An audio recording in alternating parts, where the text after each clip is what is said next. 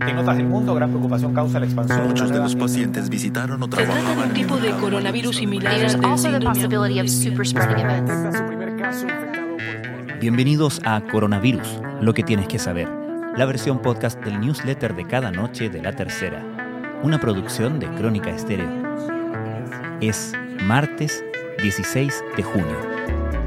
La fotografía de hoy indica que Chile atraviesa un momento sumamente grave en contagios y muertes por COVID-19 pese a todas las medidas que se han tomado desde el inicio de la pandemia.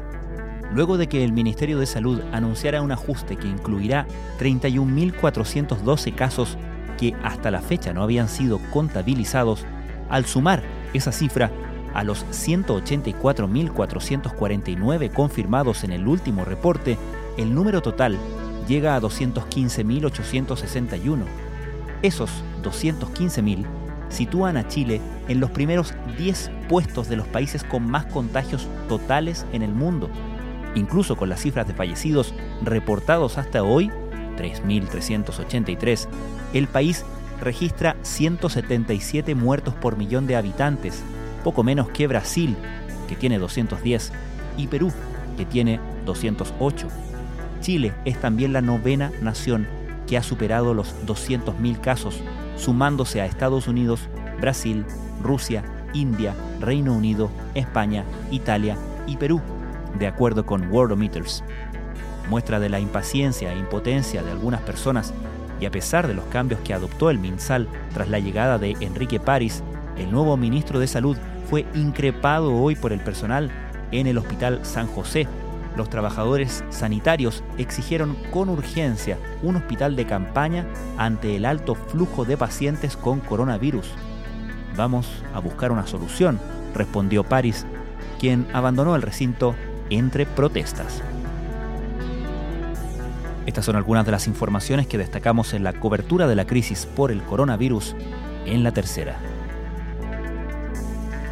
Luego de que el Ministerio de Salud anunciara un ajuste para incluir 31.412 casos que hasta la fecha no han sido contabilizados, que serán ajustados en los próximos informes, la cifra total de confirmados en el último reporte es escalofriante, 215.861 al tomar como referencia el número de habitantes consignado en los informes epidemiológicos del Ministerio de Salud, una de cada 90 personas ha sido diagnosticada con COVID-19 en nuestro país. Hoy, la agencia de noticias Bloomberg realizó un crudo análisis sobre el manejo del coronavirus en Chile, tras afirmar que la percepción varió respecto del inicio de la pandemia, cuando la gestión era elogiada señalan que los resultados sugieren que el país siguió el ejemplo de las naciones ricas solo para darse cuenta una vez más de que en un gran porcentaje sus ciudadanos son pobres. Esta mañana se informó del fallecimiento del alcalde de Tiltil, Nelson Orellana, de 52 años. La información fue confirmada por la Asociación Chilena de Municipalidades y por el diputado UDI Patricio Melero, quien dio a conocer el hecho en la sesión de este martes en la Cámara.